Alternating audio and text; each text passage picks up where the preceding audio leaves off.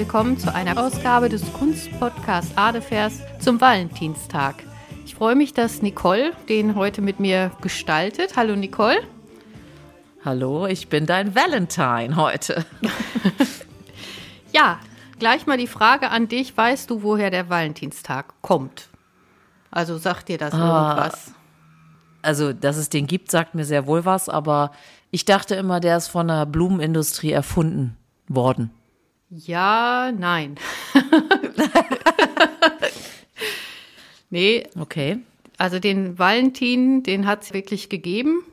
Das war ein Heiliger im dritten Jahrhundert in Rom. Und der war ein armer Priester, der vor allen Dingen Soldaten getraut hat, obwohl die nicht heiraten durften. Hat er die nach christlichem Ritual getraut und auch andere Paare und diese Ehen, die sollen immer unter einem besonders guten Stern gestanden haben. Und der Kaiser Claudius, der das mitbekommen hat, der hat ihn dafür dann am 14. Februar 269 köpfen lassen. Wie nett und, von ihm. Ja. Freundlich. Genau.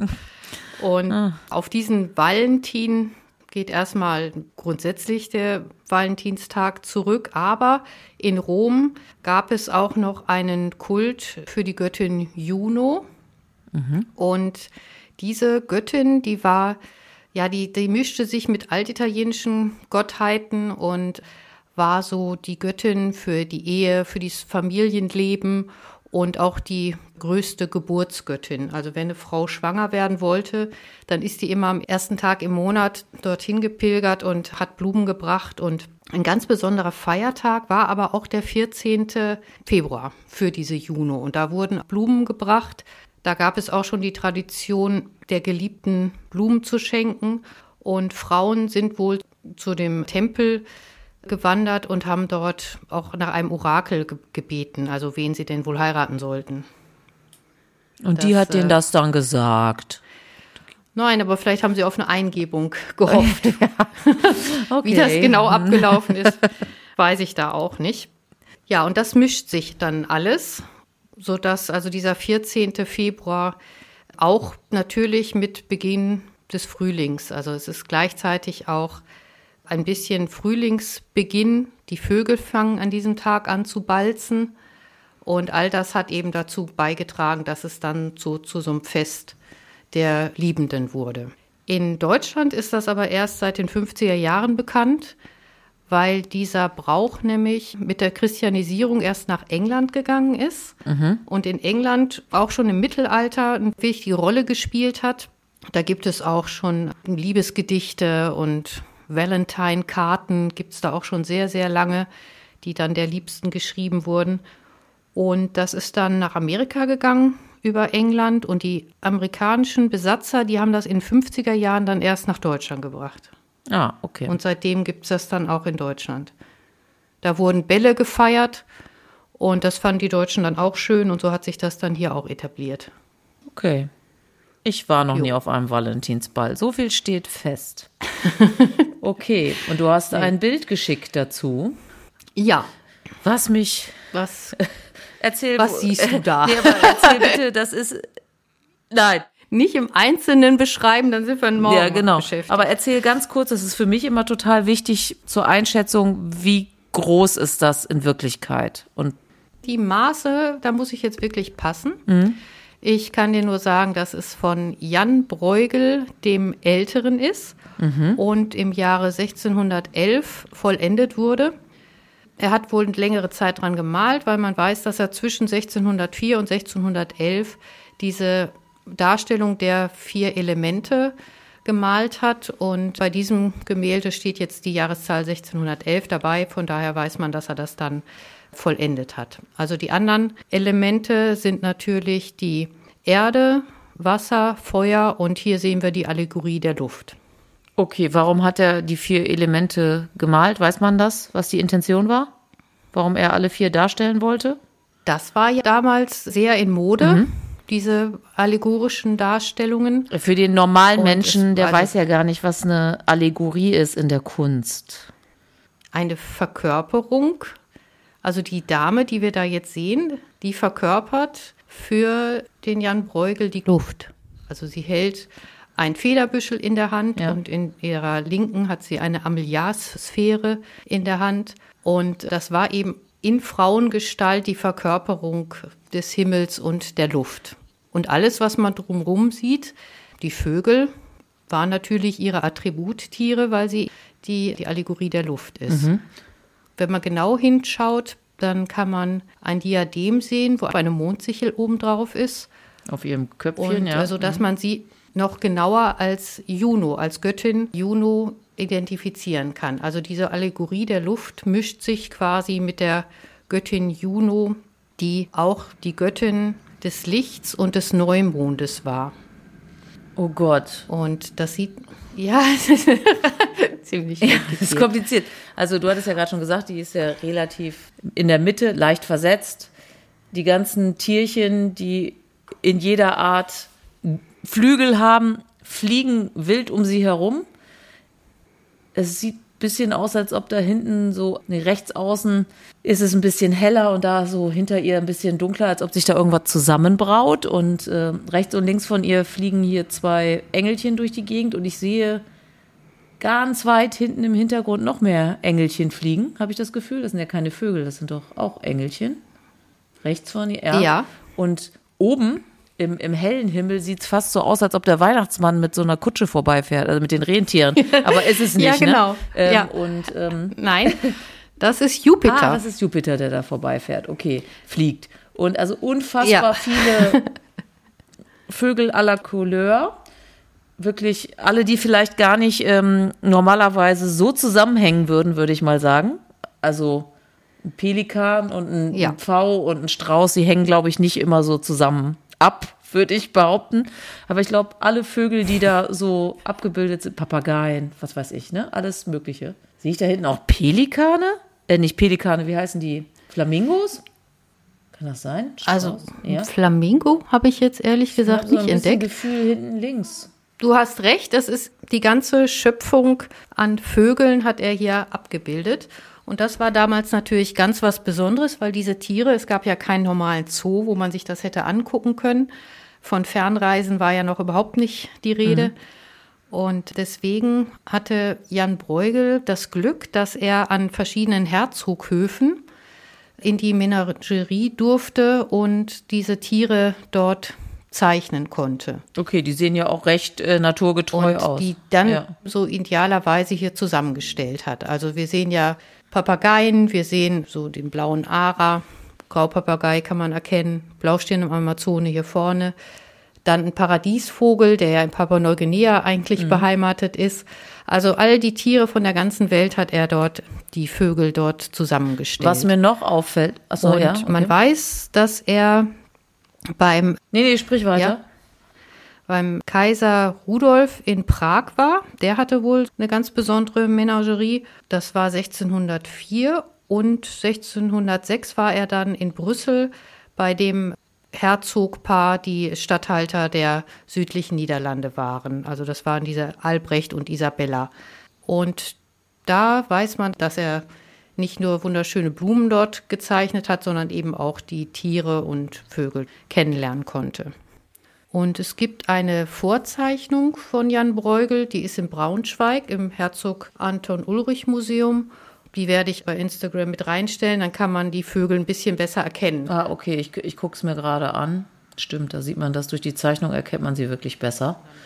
Aber das sehe ich auf der Vorzeichnung und auch auf dem Bild selbst sehe ich, Frage, Frage, das drängt sich mir schon die ganze Zeit auf, Du hast gerade von diesem Ding, dessen Namen ich jetzt schon wieder vergessen habe, in ihrer Hand geredet, aber auch vor ihr, unter dem Schwan, auf dem Boden liegt, weiß ich nicht, ein Schwert, ein Schild oder was soll das sein?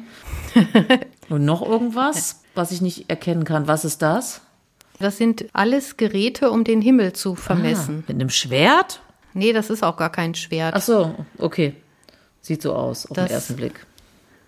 Genau. Und diese Ameliarsphäre ging dann noch einen Schritt weiter. Damit wollte man die Planetenkonstellation nachempfinden können. Dafür war das ein Gerät. Ah, okay.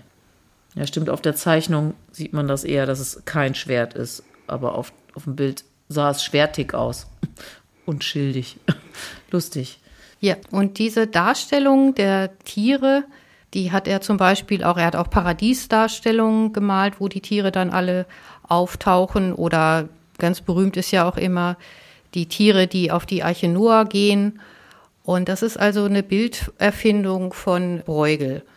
Und damit ist er ganz berühmt und beliebt geworden, also genauso wie mit seinen Blumen. Also er wird ja auch Blumenbräugel genannt oder eben Paradiesbräugel, weil er diese Tiere so wunderbar darstellen konnte. Also die Bräugel. was hat es mit den. Ja, ja nee, also frag erst mal. Ach so, aber was hat es jetzt mit den, also mit diesem ganzen. Also sie hat ja jetzt diese verschiedenen Federn da in der Hand, wie so ein Strauß. Und die zwei Engel, die um sie rumflattern.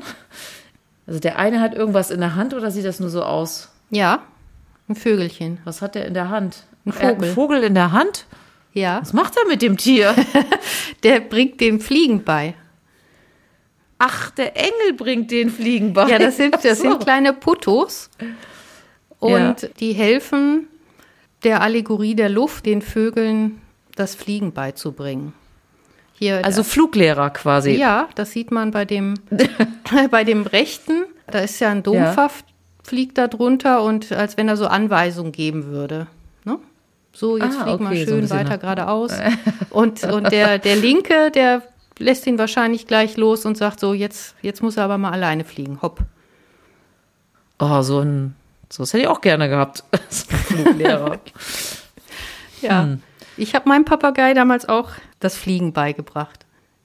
Aber bist du da derweil auch nackt als Engel rumgeflogen? Nein, bin Nein. ich nicht, aber ich habe schon immer, also ihn so in der Hand gehabt und dann musste ich ihn doch sehr animieren, dass er irgendwann mal anfängt zu fliegen. Habe ich ihn immer oben auf die Tür gesetzt und immer gesagt, so, jetzt komm zu mir runter und dann irgendwann hat er sich getraut und ist dann auch erstmal immer auf der Nase gelandet, aber dann irgendwann konnte das. so wie Bern, bei Bernhard und Bianca. Ähm, sag genau. mal, ähm, warum fliegt denn der Jupiter da durch die Gegend? Ja, Jupiter ist hier auch dargestellt als Gott des Lichts. Und, mhm. und deshalb ist er da auch im Licht da oben. Ja, drin. genau. Und mhm. der war der Gott für die Vollmondtage. Und sie, die Juno, die Göttin für den Neumond. Und deswegen ist sie da auch im Dunkeln dargestellt und hat immer diese mhm. Mondsichel mhm. auf dem Kopf. Und die beiden zusammen regieren dann eben das Himmelsgeschehen sozusagen. So, so war das mhm. in dem Kult damals. Und deswegen ist diese Juno auch die Göttin der Gebärenden wegen dieses Neumondes, weil danach fängt der Mond ja an zu wachsen ne? und mhm. der Schwangerschaft ja, okay. so. Und äh, deswegen wurden ihr da auch immer Opfer gebracht, wenn man schwanger war. Okay, das macht Sinn in der damaligen Zeitrechnung zumindest. Ich weiß nicht, ob heute noch Leute die Juno anbeten. Nee, aber das spielte da, also so diese Erdmutter und Erdgöttin, die gibt es ja in, in fast allen Kulturen und mhm. die Altitaliener, also die Etrusker, die hatten eben auch schon so eine Göttin und das verschmolz dann in diesem römischen Kult alles mit dieser, mit dieser Juno. Also da spielt dann ganz viel mit bei. Die sieht man übrigens auch im Himmel. Äh, man sieht ja oh, die Juno. Ja, und zwar ein bisschen weiter rechts unten sieht man noch mal so einen Karren. Also das sieht man dann nur in der Vergrößerung. Da musst du mal auf die Vergrößerung klicken. Ja. Okay, Moment. Moment. Äh, ich sehe sie gerade nicht, aber hilf mir auf die Sprünge.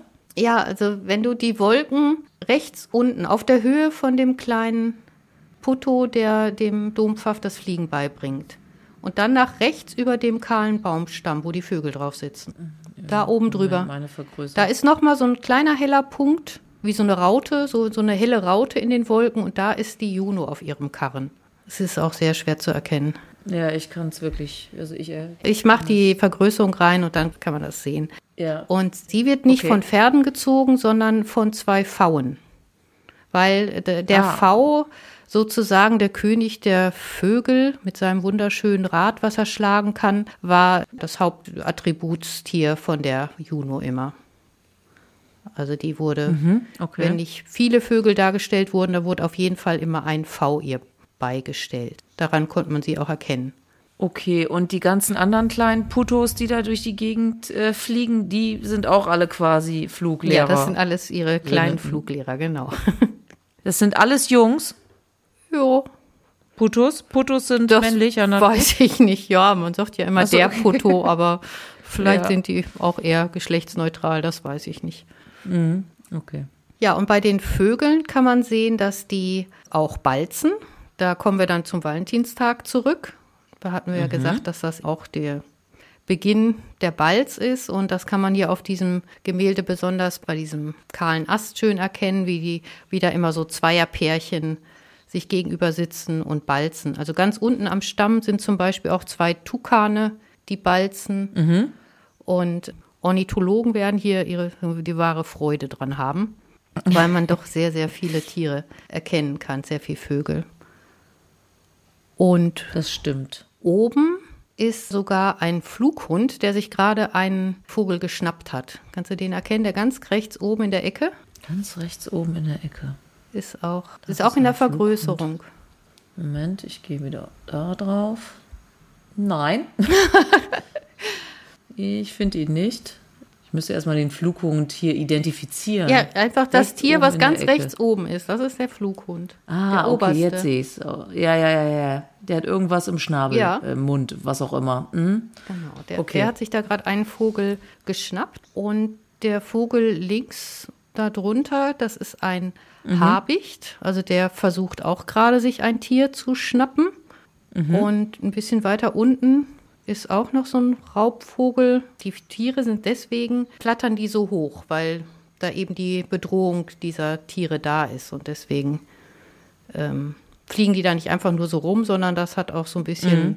Eine logische Begründung mit diesen Raub ah, Raubvögeln, okay. die da unterwegs sind oder beziehungsweise Flughund und Fledermäuse sind nämlich auch noch ein paar auf dem Bild. Ganz links an dem dunklen mhm. Baum hinter dem Papagei, da sieht man nämlich noch eine richtige Fledermaus, die da unterwegs ist. Hinter dem Papagei.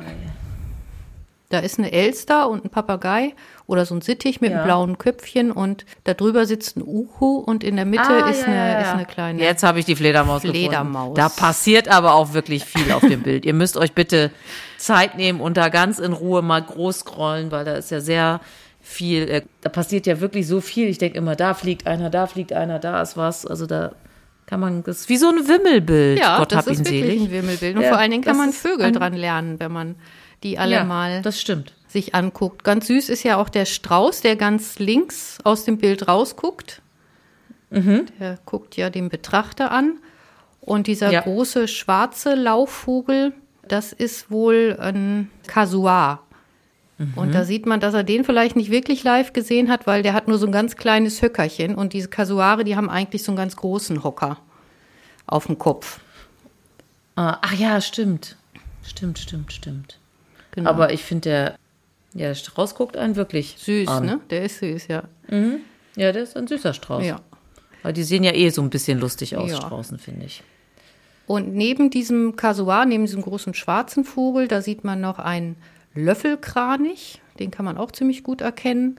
Und links daneben Schleiereule und mhm. Wahrscheinlich auch Uhu, ne, mit den kleinen ja, Öhrchen. Würde ich auch sagen. Ja. Und dann ein Kronenkranich mit der schönen kleinen gelben Krone obendrauf. Mhm. Und dann darunter sieht man ja den V. Ja. Und links daneben auch das V und Weibchen. Also die sind da auch zusammen dargestellt. Ja.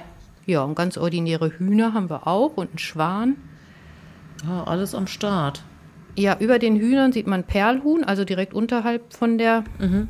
von der Juno. Und das Weiße, da habe ich gedacht, was soll das denn sein? Und da stand, dass es ein Pelikan sein soll. Also ja, da hätte ich jetzt auch gedacht. Ich, ja, aber hat der so einen gebogenen Schnabel? Der hat ja eigentlich ja. Dieses, dieses Netz am Unterschnabel. Ja, aber ist das nicht das vielleicht, wenn er das aufmacht oder so, dass das dann so ausfährt vielleicht oder so? Ich ja. Keine. War lange nicht mehr im Zoo. ähm. Ja, den habe ich auf jeden Fall nicht sofort erkannt. Dann haben wir Truthahn daneben, Adler natürlich und hinter dem Adler ist noch ein Fischreiher und daneben ist dann ein Vogel, den es wirklich gar nicht gibt. Das ist das einzige Fantasiewesen, glaube ich. Hast mhm. du den Fischreiher gesehen? Neben dem Adler? Das ist der Fischreiher, ja, okay. Der graue da in der Mitte. Ja, ja, ja, ich sehe. So, und daneben, der hat irgendwie so einen Entenkopf und unten der Körper sieht aber aus wie vom Pinguin mit so ganz kleinen Ärmchen. Kannst ja, ja, ja, ja, sehe ich. Mhm. Also so einen Vogel gibt es ja wohl nicht. Weiß ich nicht, ich bin jetzt keine Ornithologin. der Bio-LK ist auch schon sehr, sehr, sehr lange her. Ja. Aber Nee, aber da ist, glaube ich, irgendwas durcheinander gegangen. Also das sieht wirklich unten wie Pinguin und oben wie Ente aus. Also da passt es mal nicht. Mhm. Ja, dann darunter haben wir noch eine Trappe und darunter den Fasan, würde ich sagen. Dann haben wir die zumindest schon mal bestimmt. Wahnsinn. Wie viele verschiedene Vogelarten sind da wohl? Hat man da hat das irgendjemand nachgezählt? Nö, aber das kann man. Ja ja, kann man, kann man ja leicht Wenn man Langeweile machen. hat, kann man das mal ganz genau durchzählen, von welcher Art man dort welchen ja. Vogel sieht.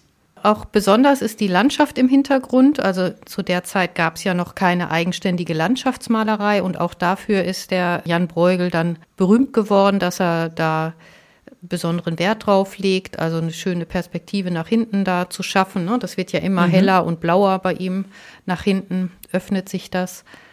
Und er hat in Antwerpen also wirklich eine große Rolle gespielt. Sein Vater war ja auch schon, hat diese Werkstatt der Bruegels gegründet. Das war der Peter Bruegel, der Bauernbruegel genannt wurde. Und der Peter Bruegel, der Jüngere, der ältere Bruder, der hat diese Werkstatt übernommen. Und der Jan Bruegel, der hatte dann die Freiheit zu reisen und ist dann an diese ganzen Fürstenhöfe gereist weil er aus dieser berühmten Bräugel-Familie kam, wurde er da ja auch eingeladen und hat dann auch seine eigene Malweise und seine eigenen Genres geschaffen. Und dazu gehören diese schönen Tierbilder. Und die waren dann sehr, sehr beliebt an den Fürstenhöfen und wurden immer wieder und wieder gemalt. Und auch gerade diese vier Elemente, die gibt es in x-facher Ausführung. Also die hat er gemalt, aber auch sein Sohn, der auch Jan hieß, das war dann eben Jan Bruegel der Jüngere. Junior. Und, ähm, Jan Junior. Genau, ja. Und sein Enkel von seiner Tochter, der Sohn, der heißt äh, Jan van Kessel, der hat das dann auch immer noch wieder gemalt, also in der übernächsten Generation, sodass es jetzt sehr, sehr viele Gemälde mit diesem Motiv gibt und das ist für die Zuschreibung eine besondere Schwierigkeit. Oh, das glaube ich. Im Kunsthandel immer wieder Gemälde auftauchen und dann heißt es immer, hm, ist das jetzt ein Bruegel, ist das jetzt ein Jan van Kessel oder von einem ganz von anderem, weil die hatten ja eine riesen Werkstatt, die Bruegels und dementsprechend auch viele Gesellen und Schüler. Und äh, da muss man dann schon immer sehr genau hingucken. Und wo hängt das? Dieses ist in Lyon und ist äh, auch signiert. Und deswegen habe ich das ausgesucht, weil es eines der bestätigten Bräugelbilder ist von dem Älteren. Ja, okay. Also vielleicht ist es sogar das Ursprungsbild. Aber hundertprozentig weiß man es nicht. Nein. Nein. Aber interessant ist dann besonders, wenn dann so Bilder versteigert werden. Die versuchen natürlich immer dann zu sagen, ja, das ist ein Bräugel oder ist ein vom Enkel. Und je nachdem steigen die Preise dann auch. Es ist 1999 noch ein Bild bei Sotheby's in London versteigert worden und das hat fast eine Million erreicht. Aber da steht auch Bräugel hinten drauf. Mhm. Hinten Wahnsinn. auf der Leinwand. Also ob das jemand mal dann da drauf gemalt Einfach. hat, weiß man ja auch nicht. Aber jetzt war gerade wieder eins von Jan van Kessel im Angebot und das hat dann nur 40.000 Euro erzielt. Aber da würde ich auch sagen, das war recht zweifelhaft, ob das überhaupt ein Kessel war oder nicht einfach irgendeine andere Kopie, also von irgendeinem anderen aus der Zeit. Ähm, was ich noch sagen will, gerade für Leute, die über Apple Podcast und diesen Podcast hören, dann könnt ihr in den Show Notes auf dem Link zum Instagram-Account klicken und da könnt ihr euch dann entspannt die ganzen Bilder angucken, die die Katharina hier rausgesucht hat, um dem Ganzen zu folgen. Und wenn ihr Lust habt, freuen wir uns natürlich auch, wenn ihr uns folgt und auch den ein oder anderen Stern bei uns lasst. Ne, Katharina? Ja, selbstverständlich. Ich glaube, gerade bei diesem Bild ist es wichtig, dass man sich so ein paar rausgesuchte Szenen da anguckt, weil das doch, sonst gehen einem Details verloren. Das ist dann ja auch schade. Ja, auf jeden Fall in groß angucken. Wirklich groß ja. und äh, vergrößern immer wieder, weil man entdeckt wimmelbeetmäßig immer wieder was Neues. Genau, auf jeden Fall. Und schön die Vögel bestimmen. Am besten mit den Kindern zusammen, dann lernen die, lernen die auch noch. Genau, was. muss man aber selbst erstmal wissen, wer welcher Vogel ist, sonst wird's peinlich. Ja, dafür gibt es ja. ja das Internet. Ja. Äh, nächste Woche geht's mit den Bruegels nochmal weiter. Da habe ich ein Blumenbild von Jan Bruegel ausgesucht. Mhm. Und dann freue ich mich, wenn ihr wieder mit dabei seid und bedanke mich fürs Zuhören und vielen Dank nach Köln. Bitte gerne. Und schönen Valentinstag wünsche ja, ich natürlich. Wird wunderschön. Bis dann. Tschüss. Tschüss. Tschüss.